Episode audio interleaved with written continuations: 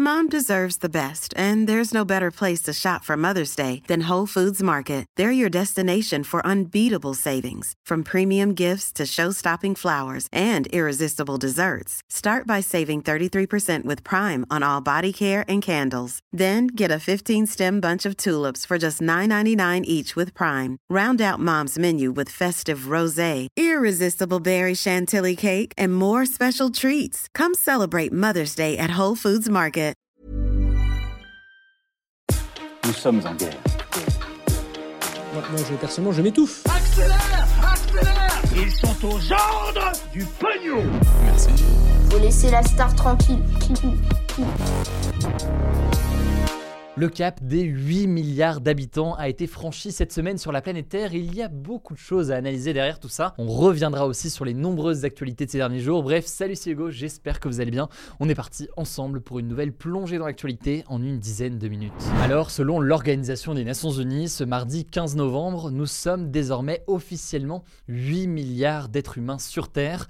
Un nouveau cap forcément très symbolique, sachant que sur les 200 dernières années, eh bien, la population mondiale n'a cessé d'augmenter à une vitesse absolument considérable. À titre de comparaison, en 1800, il n'y avait qu'un seul milliard d'habitants euh, sur la Terre, petit joueur finalement euh, à l'époque. En fait, grâce au progrès de la médecine, l'invention des vaccins ou encore des progrès techniques permis par euh, les révolutions industrielles, eh bien la croissance du nombre d'humains a été exponentielle sur la planète Terre.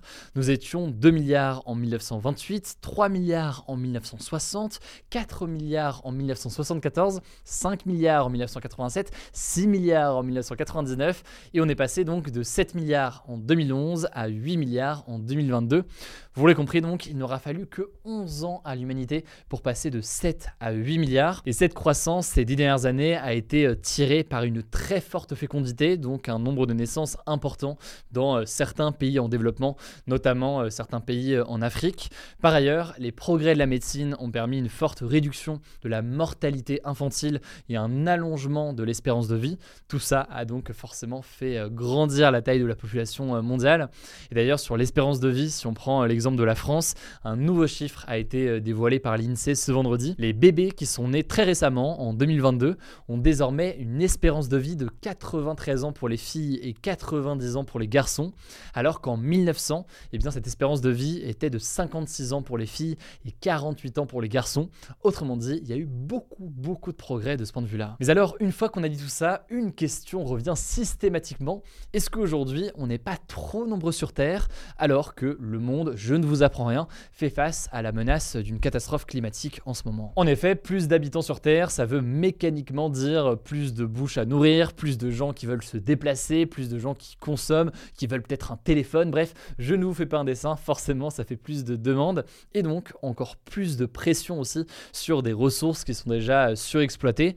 Parmi ces ressources, il y a toutes les ressources liées à l'énergie, l'eau, la nourriture, les métaux, etc. Bref, une demande croissante avec une croissance de la population. Alors ce qui fait euh, consensus chez les scientifiques euh, aujourd'hui, c'est qu'en fait nous sommes trop nombreux à vivre avec un mode de vie nocif pour la planète. Et pour dire les choses très simplement, 8 milliards de personnes ne peuvent pas vivre comme vivent aujourd'hui euh, la plupart des Américains ou alors des Européens, parce que eh bien, la plupart d'entre nous avons un mode de vie qui a un impact sur l'environnement qui n'est absolument pas pour s'en sortir. En fait, pour se donner une chance de respecter l'accord de Paris sur le climat et donc limiter le réchauffement climatique au maximum en dessous de 2 degrés en 2100 par rapport à 1850, en fait, il faudrait que chaque habitant du monde n'émette que 2 tonnes de CO2 par an et par habitant.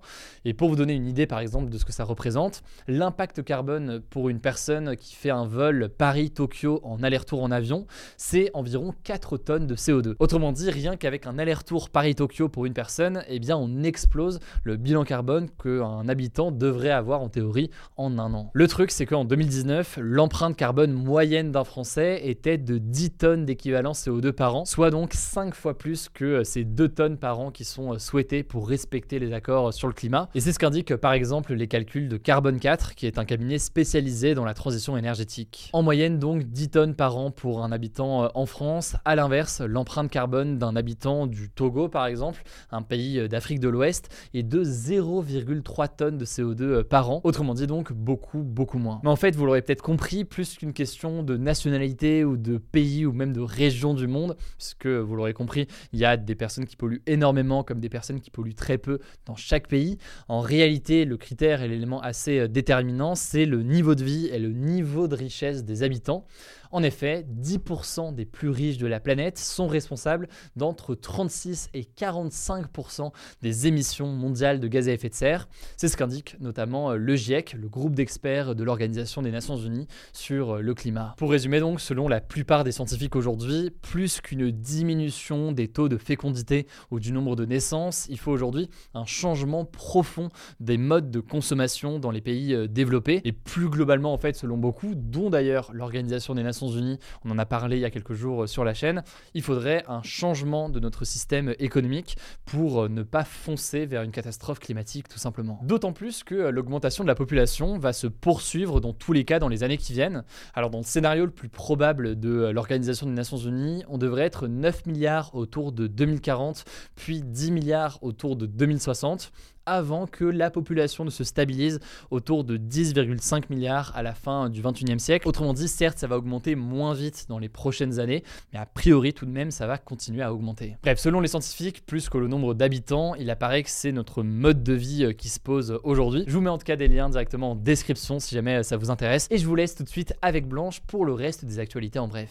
Salut tout le monde, on commence avec une première actu. Un nouvel accord a été signé entre la France et le Royaume-Uni pour lutter contre les traversées illégale de migrants de la Manche. Cet accord intervient dans le contexte où, depuis le début de l'année 2022, 40 000 personnes ont traversé la Manche illégalement pour rejoindre le Royaume-Uni, selon les chiffres du gouvernement britannique, ce qui est un record absolu. Concrètement, le Royaume-Uni va verser 72 millions d'euros en 2022 et 2023 à la France, et en contrepartie, la France va renforcer de 40% ses forces de sécurité pour empêcher le départ de migrants et créer des initiatives pour dissuader les migrants qui traversent la Méditerranée de remonter jusqu'au nord de la France pour aller au Royaume-Uni. Les deux pays veulent aussi collecter des renseignements sur les migrants interceptés pour mieux démanteler les réseaux de passeurs et dissuader les traversées. Deuxième actu, un attentat à la bombe a eu lieu dans le centre-ville d'Istanbul en Turquie ce dimanche après-midi, faisant au moins 6 morts et 81 blessés. Alors une jeune femme syrienne a été interpellée quelques heures après l'attaque et a reconnu les faits selon la police turque. Elle a déclaré avoir agi, je cite, sur ordre du Parti des travailleurs du Kurdistan ou PKK, un groupe considéré comme terroriste par la Turquie, les États-Unis et l'Union européenne. Il faut savoir que le PKK est en conflit armé contre le gouvernement turc depuis le milieu des années 80 et il a d'ailleurs été responsable de plusieurs attentats en Turquie. On passe à une troisième actu, l'Iran a condamné à mort une personne accusée d'avoir participé aux manifestations pour dénoncer la mort de Massa Amini. C'est une première depuis le début des manifestations, il y a deux mois, et ça fait craindre à des ONG de défense des droits de l'homme que beaucoup d'autres suivent. Cette personne a été présentée par la justice iranienne comme, je cite, un ennemi de Dieu et est accusée d'avoir incendié un bâtiment gouvernemental, est accusée aussi de troubles à l'ordre public, de rassemblement et de conspiration en vue de commettre un crime contre la sécurité nationale. En tout cas, ce vendredi, des experts de l'ONU ont demandé à l'Iran d'arrêter de menacer de peine de mort les personnes qui participent au mouvement de contestation, et ce alors qu'au moins 326 personnes ont été tuées depuis le début des manifestations et au moins 14 000 arrêtés. Quatrième actu en France, je voulais vous parler de la grève des étudiants en médecine qui dure depuis maintenant un mois. Une nouvelle journée de manifestation est notamment prévue ce jeudi 17 novembre à l'appel de plusieurs syndicats étudiants. Pour ceux qui n'auraient pas suivi, en fait, les étudiants s'opposent à une mesure annoncée par le gouvernement fin septembre l'ajout dans les études de médecine générale d'une quatrième année d'internat qui va allonger encore plus leurs études. Le gouvernement veut aussi inciter les étudiants à faire cette année-là dans des déserts médicaux, donc des endroits où il manque de médecins. Cette contestation s'ajoute aussi à des critiques plus larges autour de l'avenir du système de santé et de la réforme des études de médecine. Les syndicats estiment notamment qu'il n'y a pas suffisamment de dialogue et d'écoute de la part du gouvernement. Cinquième actu, et c'est une mise à jour sur les élections de mi-mandat de mardi dernier qui permettent de renouveler une partie du Parlement américain. Eh bien, on a appris dimanche que le Sénat va rester à majorité démocratique donc le camp du président américain Joe Biden. Suite à la victoire d'une de ses candidates, le Parti démocrate est assuré d'avoir au moins 50 sièges de sénateurs sur 100. Alors vous me direz c'est une égalité parfaite, mais aux États-Unis, en fait, c'est le président du Sénat qui a la voix décisive dans cette situation, et ce poste est attribué automatiquement au vice-président, en l'occurrence la démocrate Kamala Harris. Alors concrètement, cette majorité au Sénat, ça va permettre à Joe Biden de garder une marge de manœuvre assez importante sur la politique intérieure du pays. Concernant la Chambre des représentants, donc l'équivalent de l'Assemblée nationale, elle devrait basculer côté républicain, donc le camp de l'ex-président Donald Trump.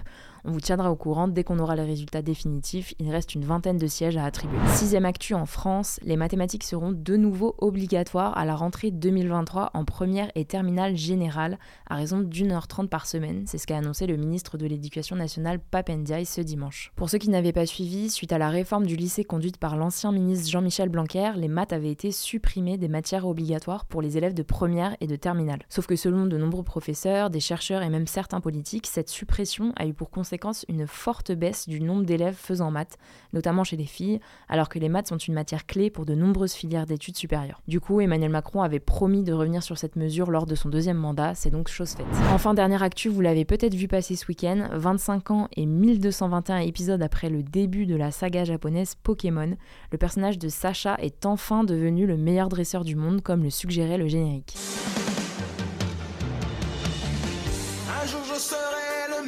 Je me battrai sans répit. Je ferai tout pour être vainqueur Alors ça a été un immense événement au Japon. Ce vendredi, l'épisode a même été diffusé sur plusieurs écrans géants du quartier de Shibuya dans la ville de Tokyo. Alors on ne sait pas encore si ce combat légendaire de Sacha signe la fin de la série.